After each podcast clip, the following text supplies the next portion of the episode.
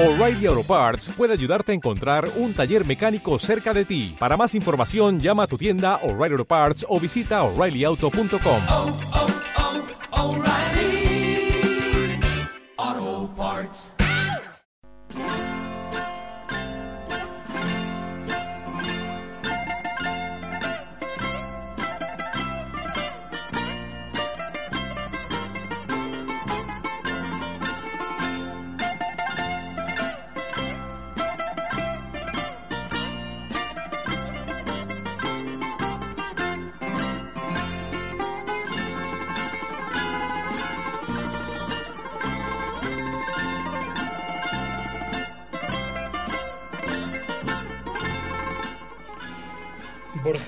formulaba los grandes temas de la literatura como trasunto de las grandes verdades o inquietudes del hombre.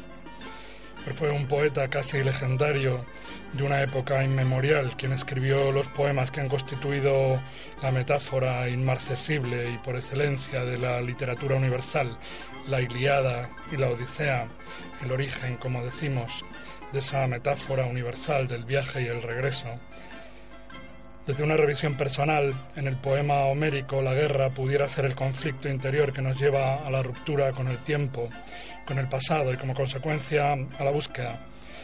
Y la nostalgia del griego nostos, la inquietud y el dolor por el regreso, sería realmente la que nos llevaría, en definitiva, al viaje y al retorno.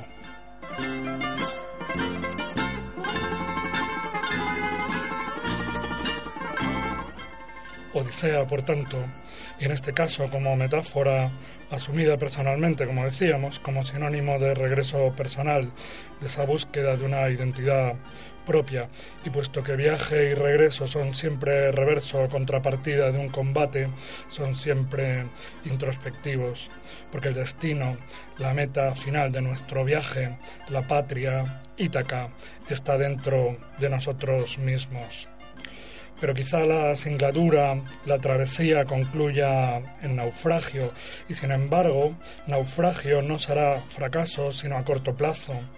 A plazo más largo será olvido o quizá memoria, pero nada importa. Naufragio porque todo destino es profundo y allí, en esa profundidad, espera sumergida la posibilidad de la utopía que somos nosotros mismos.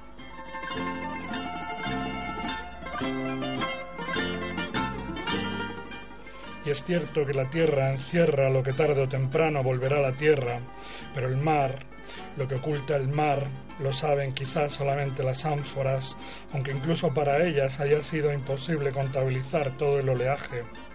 Pero allí donde yacen las ánforas, donde existen innumerables pecios olvidados, guardamos la memoria de todos nuestros naufragios y brota poco a poco, veraz y subconsciente, el lenguaje de la poesía y porque un poema nunca supone una meta ya alcanzada, sino solamente una etapa del viaje, y quizá una ruta, incluso pueda ser que errada, que nos aleje del destino buscado a priori y sin embargo que nos conduzca hasta playas desconocidas, y quizá Ítaca sea otra Ítaca, la verdadera Ítaca, tentativa, por tanto, nostalgia, viaje, naufragio, memoria y regreso.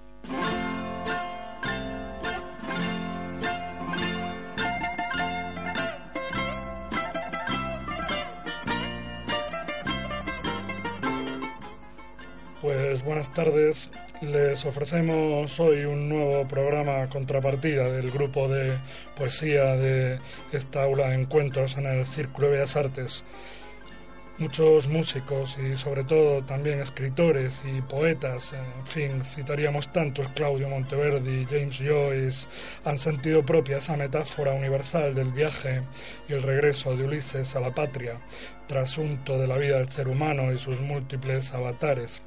Haremos eh, una brevísima por imperativo del tiempo, selección personal de poetas vivos y poetas muertos, poetas jóvenes y no tanto, poetas consagrados y por consagrar o absolutamente noveles y autores que muchas veces han dado la vuelta al sentido del poema original y han hecho en sus poemas otra interpretación de los temas homéricos. Y contaremos hoy en nuestro programa Contrapartida, dedicado de algún modo a esa metáfora universal de la Odisea, del poema homérico, con la voz de excepción de una persona allegada a este grupo de poesía, Ruth Piquer San Clemente, musicóloga. Buenas tardes, Ruth. Buenas tardes.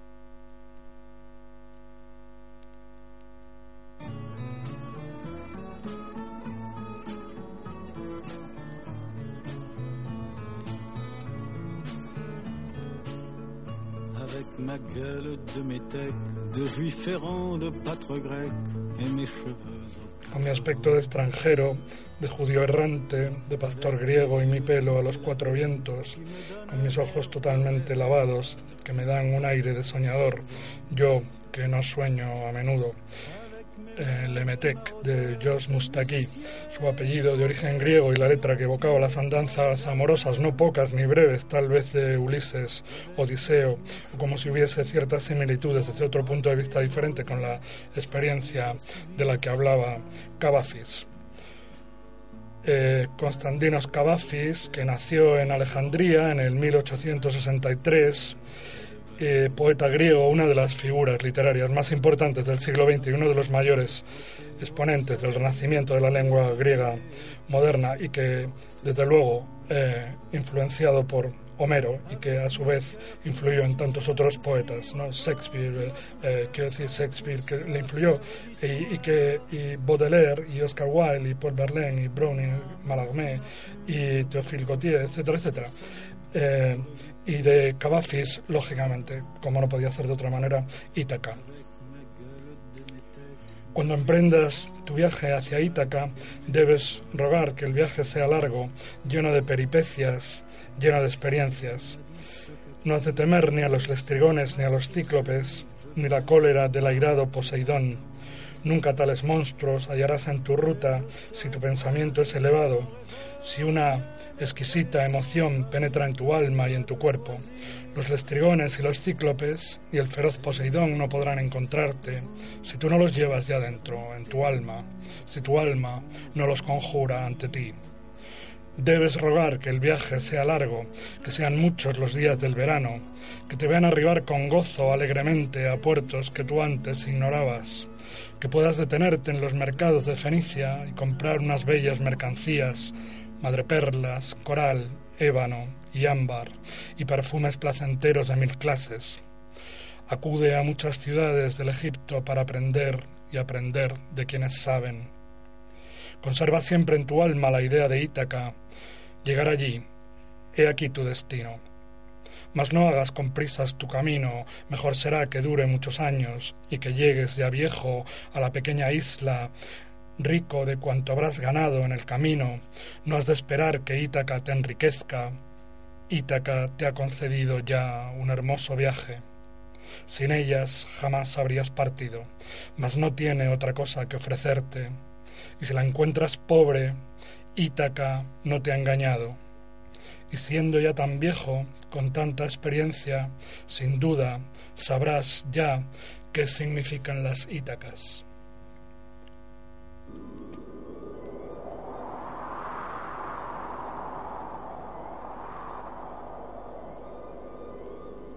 Surts per fer el viatge cap a Itaca has de pregar Luis Jack compuso aquella vieja canción La Estaca que cayó gracias a algunos tiramos fuerte por aquí y otros por allá, pero también este viaje a Ítaca con la letra de Cavafis.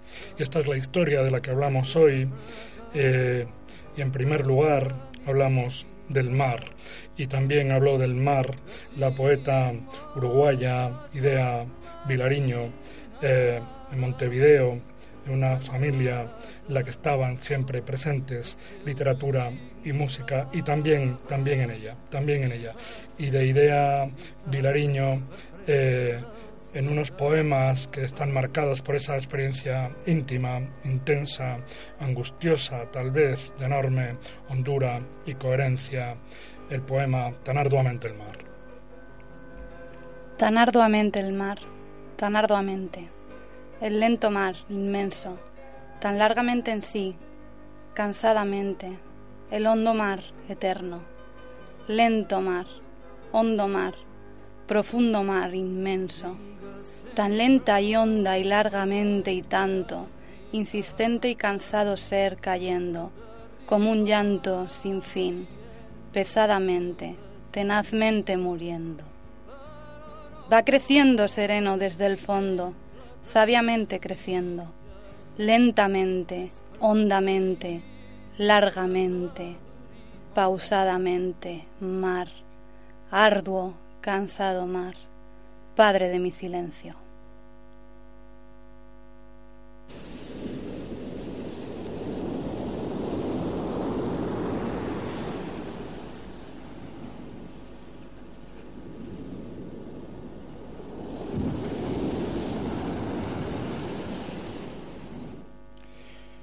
También hablo del mar eh, Laureano Albán, costarricense, uno de los poetas más eh, sobresalientes desde mi punto de vista y también prolíficos del panorama actual de la poesía en español. Nació en Turrialba, como he dicho, en Costa Rica en 1942, eh, pero fue diplomático en España y eh, pasó unos años, una temporada larga en España. Fue premio Adonais de poesía y en el 2006, en fecha reciente, se le otorgó el premio Magón, máximo galardón de la cultura costarricense. Eh, de su libro Herencia del Otoño, este poema, Oceánida. El mar es el prodigio, veloz arquitectura de la sombra en los tenaces dedos de la espuma que cierran las burbujas del silencio. El mar es la certeza de una más alta soledad, el estallido de la flor del mundo. Caen en él el espacio, el rayo, el asco, el polvo migratorio de ojos y milenios y el torpe desamor los espejos gastados de la lluvia y toda la orfandad, la inerme gesta diaria de la muerte, sin más cauce que él, donde el olvido ya total, la transparencia plena del abismo le rearman con luz, le inyectan los alientos despeñados del, del vertical azul, del verde inmenso, de la resurrección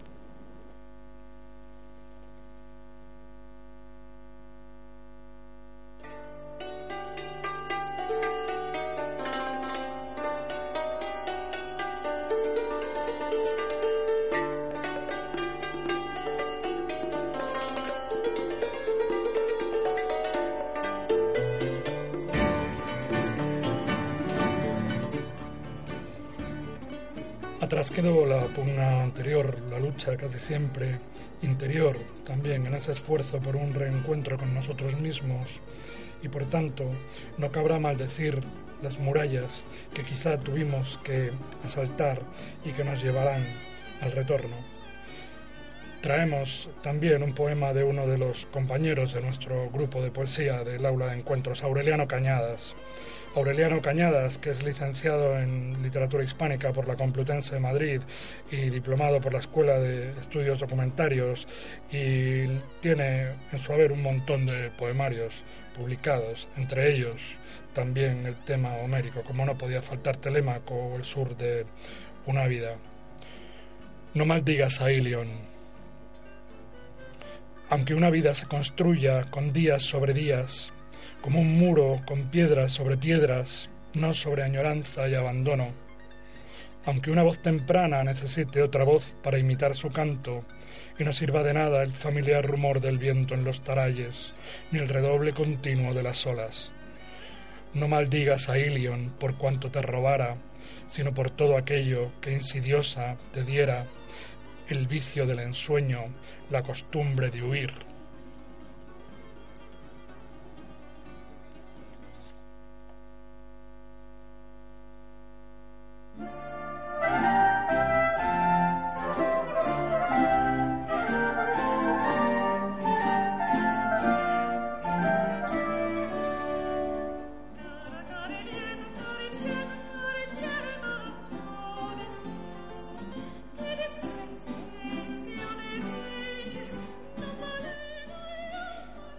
oíamos la introducción a un diálogo entre Atenea y Ulises del final del primer acto de la ópera Ritorno de Ulisse in Patria de Claudio Monteverdi.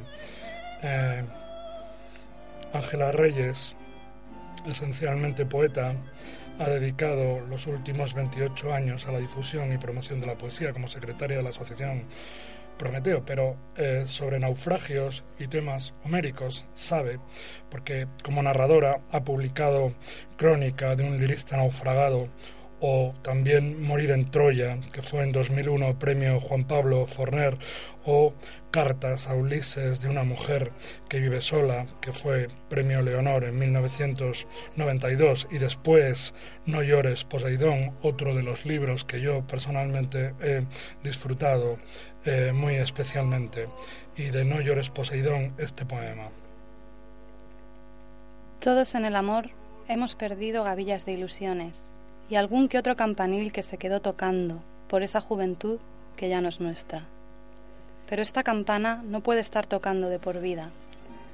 Hay que ponerse miel entre los labios y salir al oscuro, atravesar el río y su charco de sangre, entrar en la ciudad y morir al no saber en qué puerta tu madre está sentada, aguardándote. El mar. Solo la mar podrá ofrecerte camarones violeta y pan de ola, peces con un intenso olor a almendras. La corriente los trae de Madeira, después de que la noche los haya madurado con su plata más dulce y maleable.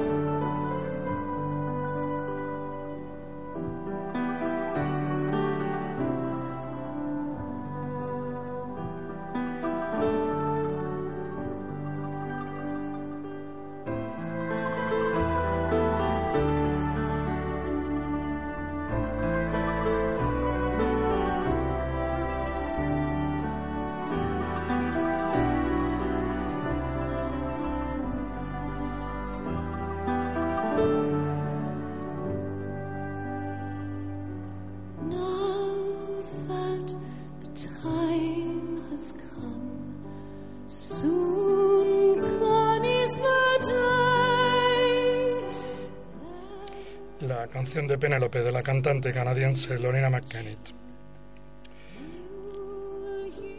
Largo ese tránsito de búsqueda y reencuentro con uno mismo y en la travesía de Ulises otros amores se cruzaron.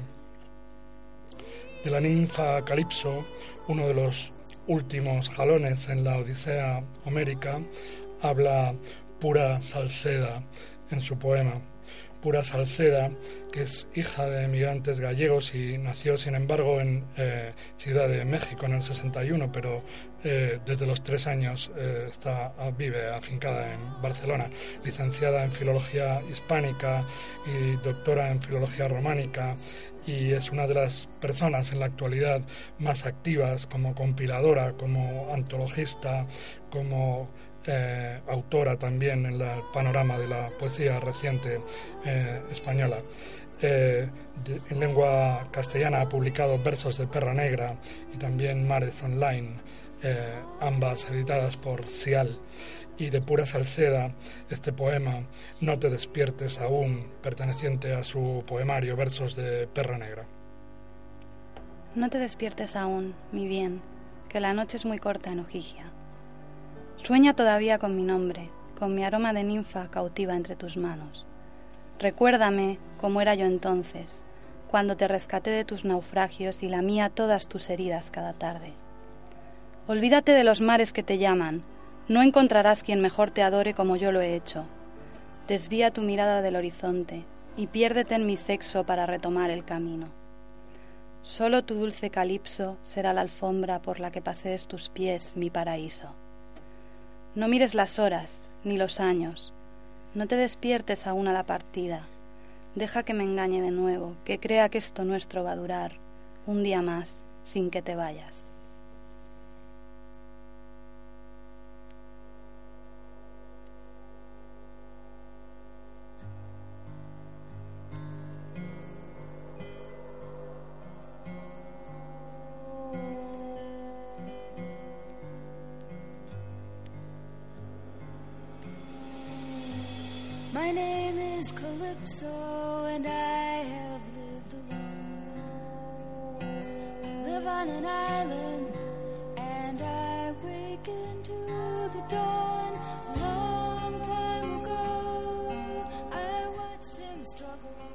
José Nicas Montoto, poeta asturiano, eh, le dio otra interpretación a la historia de Ulises en la isla de la ninfa Calipso y a la pugna continua por el regreso a la patria en su libro La lira de Orfeo y en concreto en el poema La sonrisa de los dioses.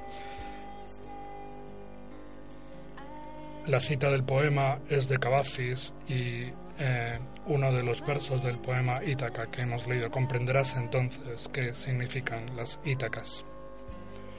Oh divino Odiseo, como añoras las dulces tardes de la Berce Ojigia a la orilla del mar y las caricias de la inmortal Calipso.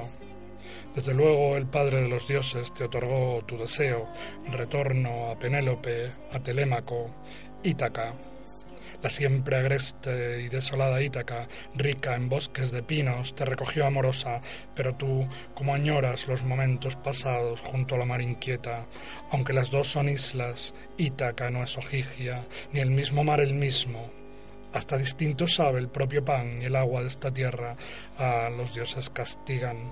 Y el regreso es castigo, oh divinal Ulises, y cómo ha de llenarte esa espartana hija de Icario, a ti que has conocido el amor de una diosa mas la melancolía, tu propia estupidez, esa locura que a la destrucción lleva, te hicieron agradable el regreso y volviste, y Poseidón, maldito, te concedió el retorno, te sonrió y creíste que era benevolencia, a que poco conoces las sonrisas, Ulises, de los dioses.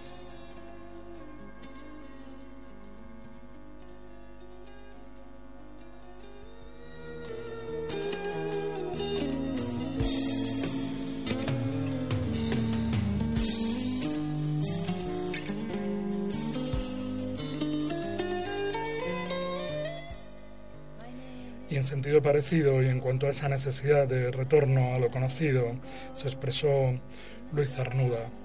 Luis Cernuda, poeta español sevillano en 1902, que perteneció a una familia acomodada, pero donde respiró una atmósfera de estricta disciplina. Eh, quizá eso condiciona un carácter tímido, introvertido, amante de la soledad. Estudió Derecho y Literatura Española y realmente eh, se constituyó en uno de los líricos más exquisitos de la poesía reciente española, eh, encasillado tal vez entre los representantes de la poesía pura. Eh, leyó desde luego a los clásicos ingleses y en especial a Eliot, pero también a Constantino Cavafis, y de Luis Cernuda el poema Peregrino. Volver. Vuelva el que tenga, tras largos años, tras un largo viaje, cansancio, del camino y la codicia, de su tierra, su casa, sus amigos, del amor que al regreso fiel le espere. Mas tú, volver, regresar no piensas, sino seguir libre adelante, disponible por siempre mozo viejo, sin hijo que te busque como a Ulises, sin Ítaca que aguarde y sin Penélope. Sigue, sigue adelante y no regreses, fiel hasta el fin del camino y tu vida, no eches de menos un destino más fácil. Tus pies sobre la tierra antes no hollada, tus ojos frente lo antes nunca visto.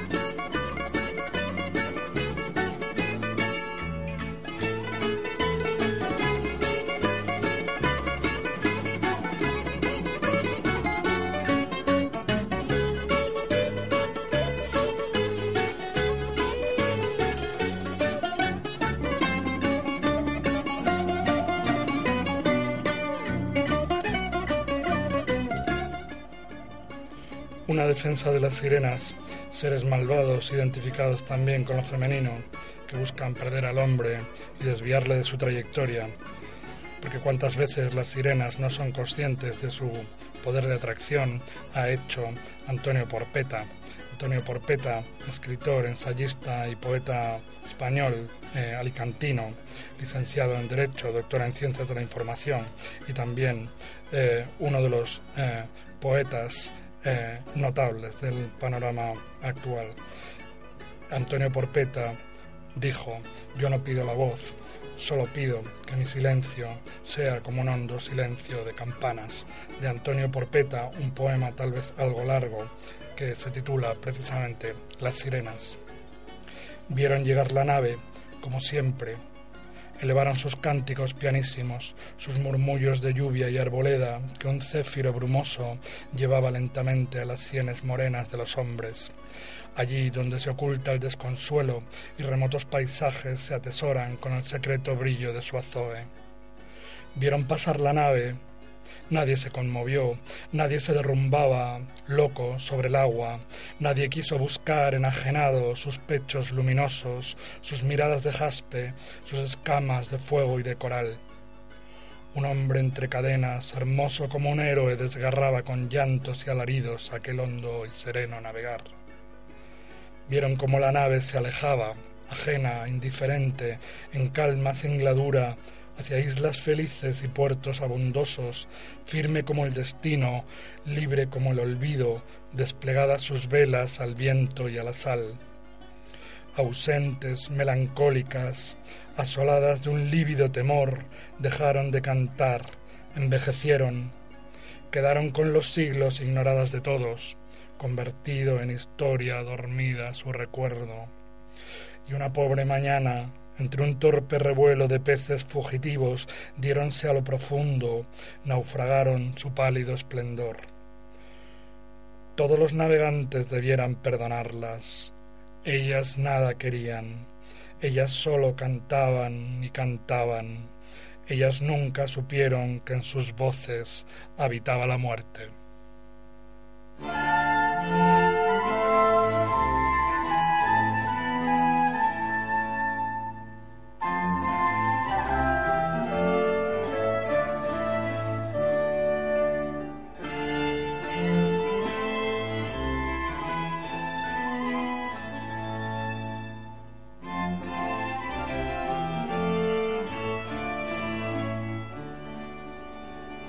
Margarit, eh, poeta, escritor, arquitecto, catedrático catalán, jubilado de la Universidad Politécnica de Cataluña, incurrió también en el tema homérico y en concreto en un poema que leeremos a continuación y que alude directamente al tema Ulises en aguas de Ítaca. Vas llegando a la isla. Ahora sabes qué es el azar. Vivir, ¿qué significa? Tu arco será polvo en un estante. Polvo será el telar y la pieza que teje.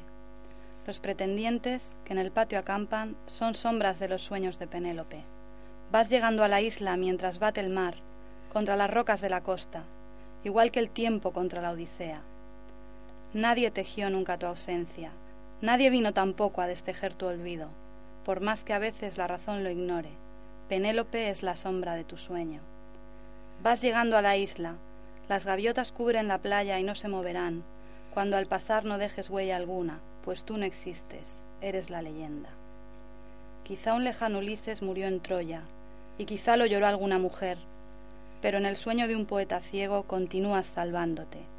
En la frente de Homero riguroso, eterno, cada vez que rompe el alba, un solitario Ulises desembarca.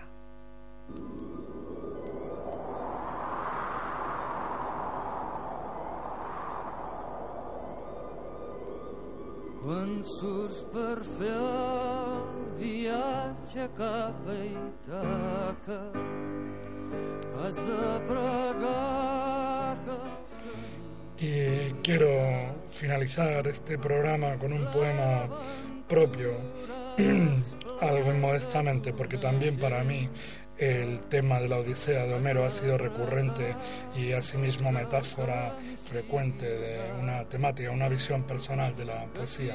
A Homero confiando en su indulgencia. Durante muchas noches soñé sobre cubierta que tejías paciente el sudario de Laertes en el telar antiguo donde urdiste nuestra historia de amor, que en silente secreto deshacías lo hecho engañando el apremio infame de tus pretendientes. A través de las islas y en el tedio espantoso del océano frío y la lluvia de invierno que empapaba las tablas, de la ligera nave pude escuchar el canto dulce de las sirenas que volaban en torno al alto mástil, donde me ataron firme los viejos camaradas y que alivió el terrible tiempo de soledad y vacío que me dejó tu ausencia. Decían que eras fiel, que me habías amado sinceramente y me amabas aún y me esperabas anegada de mi mismo vacío con los ojos en lágrimas.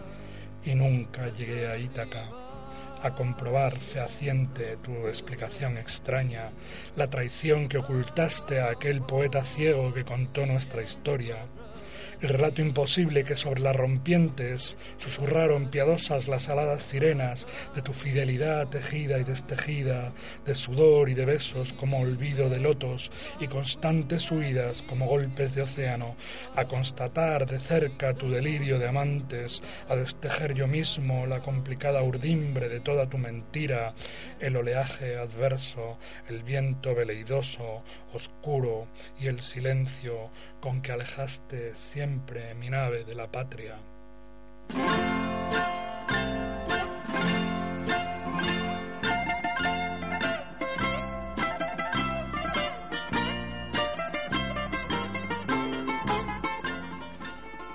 Pues hasta aquí esta nueva contrapartida.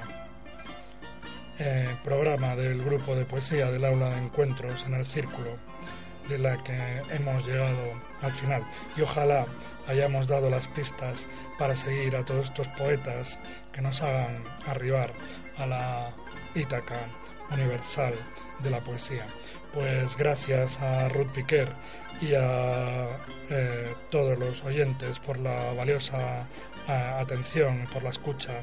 Una nueva contrapartida poética de la mano de Cristina Coca aquí en un próximo programa en una semana más. Muchas gracias.